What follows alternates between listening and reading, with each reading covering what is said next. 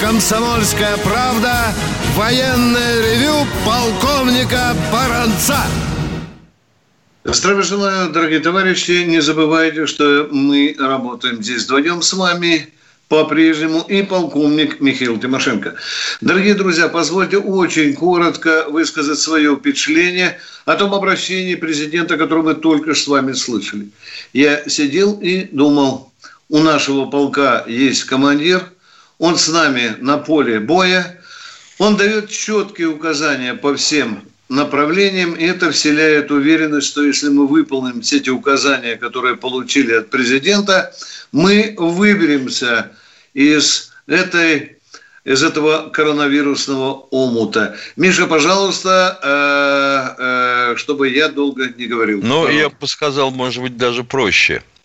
Вот надеюсь, что с этим прекратится вой и грязная писанина в интернете и разнообразные идиотические выступления с криками «Ай, вай, нас бросили, он затаился, где наши деньги?»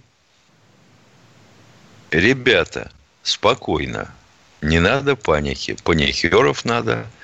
Мы знаем, что надо сделать с паникерами. Миша, когда я услышал слова «все пройдет», мне так и захотелось услышать песню Боярского. Ты знаешь, да, все проходит. Она была бы уместна. Друзья, будем оптимистами. Действительно, будем поменьше э, подчиняться всяческой панике, а подлецов и мерзавцев для того, чтобы вас спровоцировать на негативное настроение, очень много. И чем меньше мы будем этим брехне это верить, тем скорее мы выберемся на э, дорогу э, прежней жизни. Ну что, а сейчас у нас перерыв, дорогие друзья. Он будет небольшим, всего лишь пару минут на новости, а потом мы продолжим разговоры с родным нам служивым народом. Перерыв.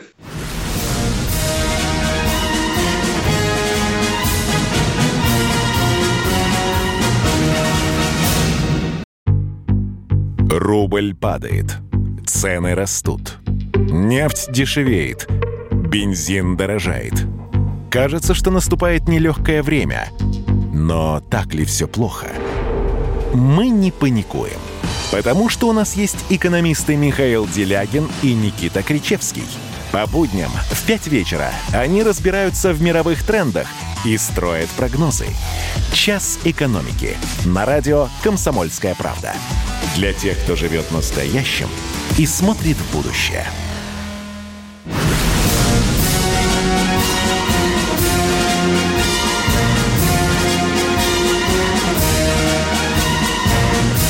На радио «Комсомольская правда» военное ревю полковника Баранца. Здравия желаю еще раз, дорогие товарищи. Это военное ревю «Комсомольской правды». Это полковники Баранец Тимошенко. Ну, а сейчас мы приступим к разговору с нашим служивым, да и не только служивым народом. Дорогие друзья, задавайте вопросы динамично, не спрашивайте разрешения, вопросы формулируйте четко. Э, конечно, хотелось бы услышать и ваше мнение о том обращении, которое мы только что услышали от э, президента нашей Российской Федерации. Поехали, Миша, кто у нас? Да. Игорь из Бийска, здравствуйте чемпион. Здравствуйте, да, товарищи да. офицеры. Два вопроса и реплика. Э, и это пройдет, сказал бы Экклезиаст больше двух тысяч лет назад, и это правда. И Моисей... Сказал, сказал царь Соломон. Поехали дальше. Ну, Соломон, а говорят Экклезиаст, это старость. Как Мне наплевать, что говорят. Читайте Библию. Да, да. А на Дон долго шел Моисей, поэтому 40 лет получил. Первый вопрос. Есть э, различие выполнения боевых задач у морских котиков, группы Дельта и зеленых беретов. В чем различие? А зеленые, а зеленые береты при чем здесь? Нет, ну там же американцы тоже есть. Или нет? Ну, морские котики, зеленые береты и группа Дельта. Ну, они вообще разные задачи имеют. Вот я и говорю, в чем различие? Что ты ответил? в разности задач. Елки-палки, в разности задач. Зеленые береты – это, по сути, армейский спецназ. Ну, морские котики – это, вообще говоря, ну, реднеки их тоже называют иногда, это вообще говоря морпехи. Ну. Ага, понятно. А дельта, а дельта это, ну, то, что у нас было в вымпеле в свое время. Но дельта успешно прокакала задачку под названием, операцию под названием горшок риса. Все, что могло, сгорело, и своих дипломатов они не выручили из Тегерана. Миша, можно я немножко поправлю? Уважаемый радиослушатель, э, морские котики – это жалкая тень российских сил специальных операций. Поехали. Второй вопрос. Поехали. Второй вопрос.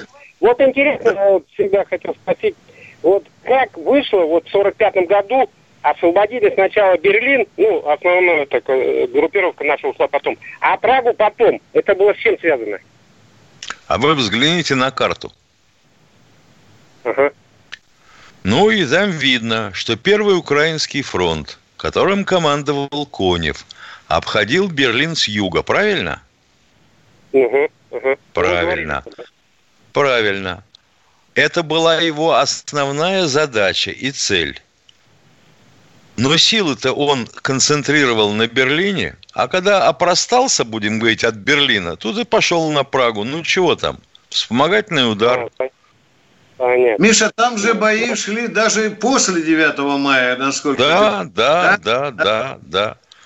А вообще эти, да. а вообще эти пепечки, бештанишки и иржики в три смены клепали железо для Гитлера. Ну, чего говорить -то? Ударники гитлеровского труда. Труда. Да, да. Поехали. Кто у нас следующий? Красногорск. Таня. Красногорск. Да. Товарищ полковники, добрый вечер. Добрый. А, алло. Да. Секунду я займу вас. Мне 83 года, я слепая. Я не могу вам не написать ничего и звонить не получается. Я очень бы хотела послушать. Я каждый день этот единственную передачу слушаю вашу э, о том, где, где погиб мой отец. Э, он был кавалерист. Погиб он в марте 42 -го года.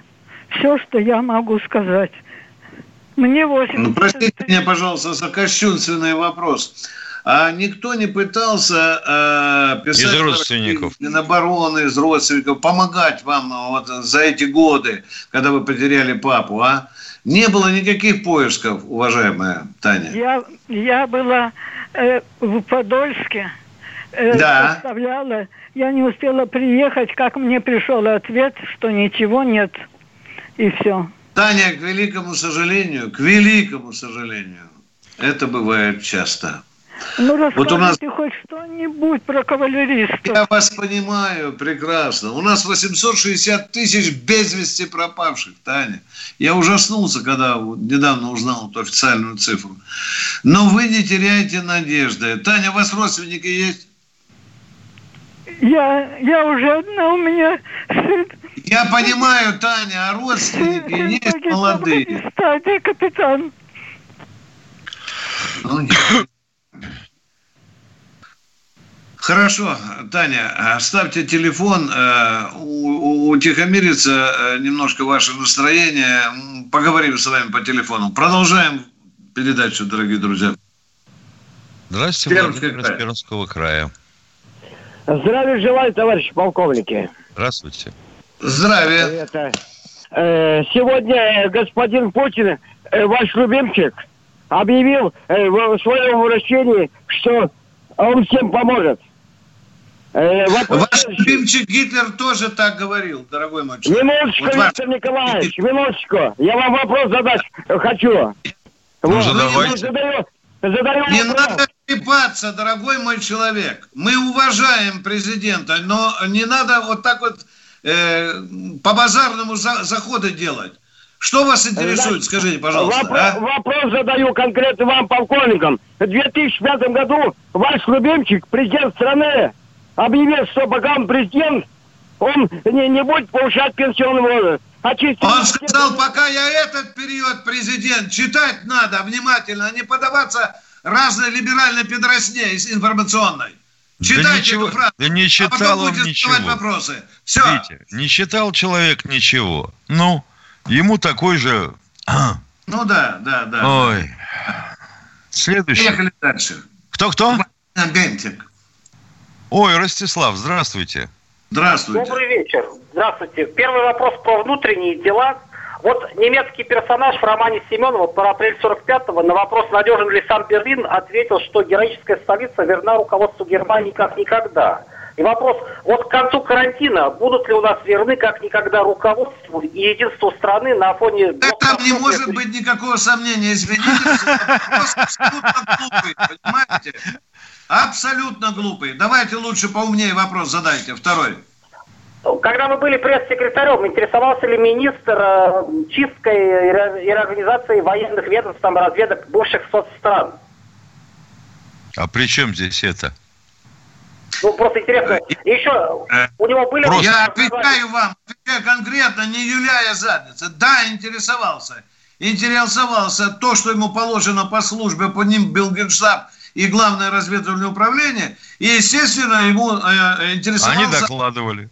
Да, устройством э, разведок э, стран бывшего Варшавского договора, потому что у нас порвались многие договоры, и страны Варшавского договора разведкой стали работать на НАТО. Мы все это контролировали. И слава богу, что Да. в этих разведках остались люди, которые до сих пор на нас работают. Спасибо, ответ закончен.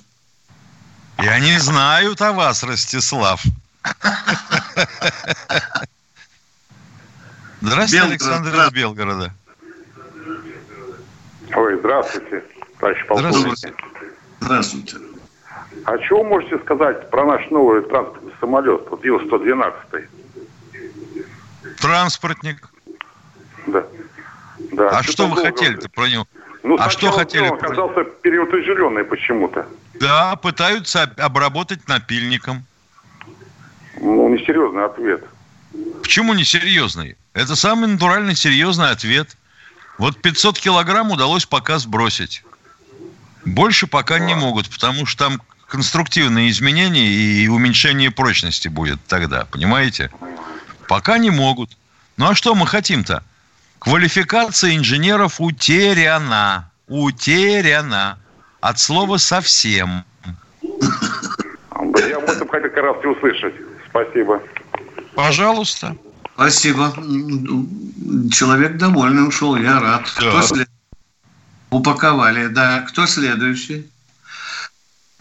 Краснодар у нас. Здравствуйте. А, это Кельвин Кляйн. Здравствуйте, Михаил. Владимирович. Дорогой Михаил. Владимирович. И Виктор, и Никодор Николаевич тоже дорогой. Ой, как мы давно с вами не общались. Ну, поехали. Что там у вас Виктор? Николаевич, да, у меня будет два вопроса, но вначале вы же мое мнение хотите услышать э, ну, насчет, э, ну, то, что господина Путина э, сейчас недавно там высказал. Я так думаю, к первому маю э, вирус будет обнулен. Ну, мое личное мнение. Вы хороший оптимист. Вы знаете, мне хочется с вами дружить. Да, Вы давайте будем... С мы будем дружить, Виктор Николаевич? Да, теперь. Спасибо. Вам, вам надо вообще-то уже думать о, о росте служебном. Молодец. Такие нужны в Кремле. Виктор Дальше. Николаевич, у меня серьезный будет вопрос. а Вам, да, первый вопрос. Вы мне скажите, а, ну этот вопрос уже, наверное, задавали неоднократно, но тем не менее, на ваш взгляд, вот как военного человека, вы можете сказать должностных лиц военных, которые виноваты в развале Советского Союза, на ваш взгляд? Это первый вопрос. Которые что? Виноваты в развале В Советского развале Союза? Советского Союза, да. Вы можете таких сказать людей, должностных лиц? Да, могу назвать. И первый из Назовите. них великий. К сожалению, это Михаил Сергеевич Горбачев, и Горбачев. второй это Виктор Не, Николаевич не, Баранец. военных должностных лиц. Военных должностных лиц. Военные – это подчиненные президента. Что он им говорили, то они выполняли. А если вы хотели, чтобы мы Горбачева на штыки подняли, мы до этого не дошли. И слава богу. Перерыв.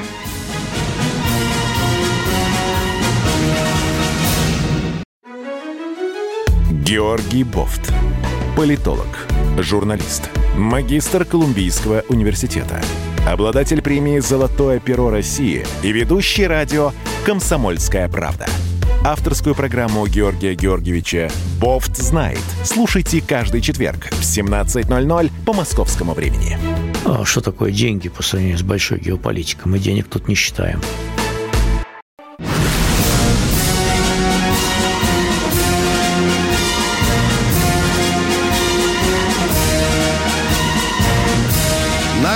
«Комсомольская правда» военное ревю полковника Баранца.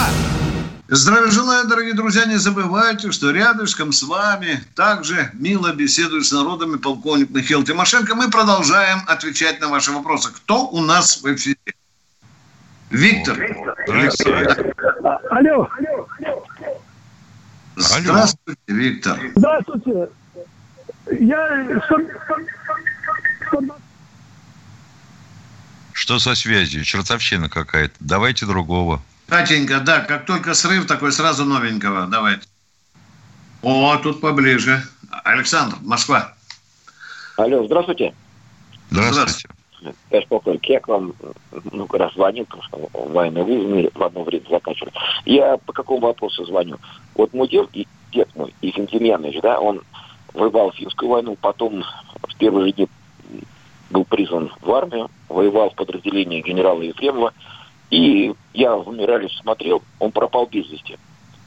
Вот. И я просто хочу, чтобы это прозвучало, что кто пропал без вести в первые дни войны, это значит не дезертиры, не которые сдались в плен, а просто, ну, никто их не считал, будем так считать. Люди гибли наши, э, как бы сказать, безучетно. Вот и все. Потому что, ну, 33-я армия генерала Ефремова погибла почти вся. Да, вот мой дед там был, да. Я просто нашел в Никто- мемориале все его списки, и как бы написано, вся, все село его было призвано в одно и то же подразделение, и все пропали без вести. Да? Он, Да. Да. он не убегал никуда, ничего, он просто погиб. Да. И хорошо, что вы помните это. Обязательно на бессмертном полку должен быть и портрет вашего дедушка. Спасибо. Продолжаем принимать звонки. Кто следующий? Кто? Саратов у нас. Саратов. Здравствуйте, Владимир. Да, Владимир Саратов. Здравствуйте, товарищи полковники. Если- Хочу поздравить, и думаю, вы присоединитесь ко мне и все слушатели. Сегодня э, День военкоматчиков. военкоматов, да. Всех военкомов и всех работников военкоматов хочу поздравить с днем создания военкоматов на территории России. Присоединяемся. А, Хорошо. Я хочу спросить, вот я учился сразу после войны, в школе нам преподавали историю Великой Отечественной войны, как э, в основном как 10 сталинских ударов по гитлеровской Германии. Понятное дело. Вот да. третий удар был, это Курская битва. И вот Да. там особо-то распространяли э, э, подробности, но было такое, значит, что Жуков, ну, командующий фронтом, перед началом немецкого наступления приказал нанести мощный удар артиллерийский, э, минометный, по переднему краю противника. Это все нам преподносилось как э, новое слово, ну, новинка в, э, воен- военном искусстве. Но после этого я больше нигде не встречал. Как вы, вы это изучали, наверное, в училищах? Вы этого и встретить не могли, Было такое? потому что... Вы встретить этого не могли. Во-первых, потому что Жуков там не командовал фронтом, а командовал этим фронтом Рокоссовский. И это была, ну, контр, Вы- это была артиллерийская да? контрподготовка. Ну, а мне Да. запомнилось, Мы что... упредили э, Ну, фрицев, мы упредили. Да, и это во многом обеспечило э, наше преимущество. Спасибо Они большое. опомнились только через два часа. Да. Они не ждали этого. Э, Кто следующий, дорогие друзья? Лена, как я вас ждал. а? Самара. Приветствую. Кто у нас? Лена Самара, Лена Москва. Лена, отзывайтесь, пока тут рядом жены у меня нет. Быстренько поговорим, а? Катенька, ну не надо ж так меня терзать. Лена Олег за чайником пошла. Здрасте, Олег из Вологды. А, Добрый день. Э, Здравия желаю, товарищ полковники. Наверное, к Михаилу Николаевичу больше вопрос. Вы же все знаете фильм «17 мгновений весны». Михаил Николаевич, у меня вопрос. Вот я как-то задался вопросом. Вообще-то Штирлиц был сотрудником СД. А почему на нем гестаповская форма черная? У них же была серо-зеленая. Я почитал, ё-моё, Шипитька как-то немножко тут облажалась, по-моему. Не-а. Не. Да. Серо-зеленая 42-м была у серо-зеленая была Давай. у Waffen СС. А, а им же смели в 42 или 43 году всем сотрудникам СД. Сотрудники Ну, СД Штирлицу как выдали в 39-м, так он ее и носил. в целях экономии. Не, правда, не, правда, не очень красиво эсэсовская форма Штирлиц. Ну, я понимаю, любой может ткнуть шипитьку, которая не может вам Ну, ответить. понятно, ну понятно, да, понятно. У нас же, Нет, у нас же в массовом сознании как это выглядит? Немцы в фельдграу с автоматом поперек живота и с засученными рукавами в январе. А вообще разница была в формах, вот насколько я почитал, какая-то у них ведь э, они же как бы, они же не СС, они же СД считались э, контрразведка. Но они считались, в общем, да, это Гехайм и статсполицай. Да, да, да. Да. Даже на черно-белых фотографиях это заметно, дорогой мой человек, кроме знаков. да, это есть заметно. немножко, да, есть немножко оттенок такой стоит немножко. Да, да. А. Ну, извините. Да, пожалуйста. Вам спасибо за Спасибо за звонок и интерес. Здравствуйте, Андрей из Красноярска. Опа. Второй заход. Добрый день, товарищи полковники. У меня вопрос следующий. Информация о том, что в связи с эпидемией коронавируса интенсивность боевых действий в разных горячих точках снизилась, верна или нет? Ну, вообще говоря, как, как я понимаю, американцы взяли отгул, французы тоже, они вообще свои подразделения, которые у них в Ираке есть, хотят вывести и выводят. Ну, дальше кто? Коронавирус повлиял только на наших братьев-украинцев. Миша, в Сирии там, э, я, судя по той информации, которую получает, там интенсивность никак не, не повлияла. Нет, не повлияло. В Сирии, Хаф- в Сирии Хафтар практически взял Триполи. Да. Не, в Ливии ты имеешь в виду, Миша? В Ливии виноват, В Ливии. да. Да, да, да. Ну, пусть А. даже его поддерживают э, этого самого его оппонента э, турки и французы. Ну, что говорить-то? А 20 тысяч американцев драпанули с поля боя на учениях э, «Защитник Европы 2020». Еще, по-моему, с 15 числа был, так, была такая директива. Да. Ну, а так, в общем-то, надо думать, что э, повлияло. Да, вот отвечаю. В некоторых случаях или в ряде случаев, так точно будет, да, повлиял коронавирус, да. А может, это и остановит многие войны, дорогие друзья. Вот какое неожиданное позитивное решение у коронавируса. Ну что, Миша, будем прощаться с народом? Будем да? прощаться до завтра. Тогда и расскажем и про Кузю в том числе. Обязательно, это твой должок. До завтра, дорогие друзья. С вами были полковники Баранец Тимошенко. Всего вам доброго, не болейте. Роман Голованов, Олег Кашин, летописцы земли русской. Наш этот веселый и бессмысленный треп, давайте его минимизировать, потому что содержательная беседа нужна. Сейчас же модные темы, какие у нас главные? Феминизм, высокие технологии, ну и чего уж там, советская ностальгия.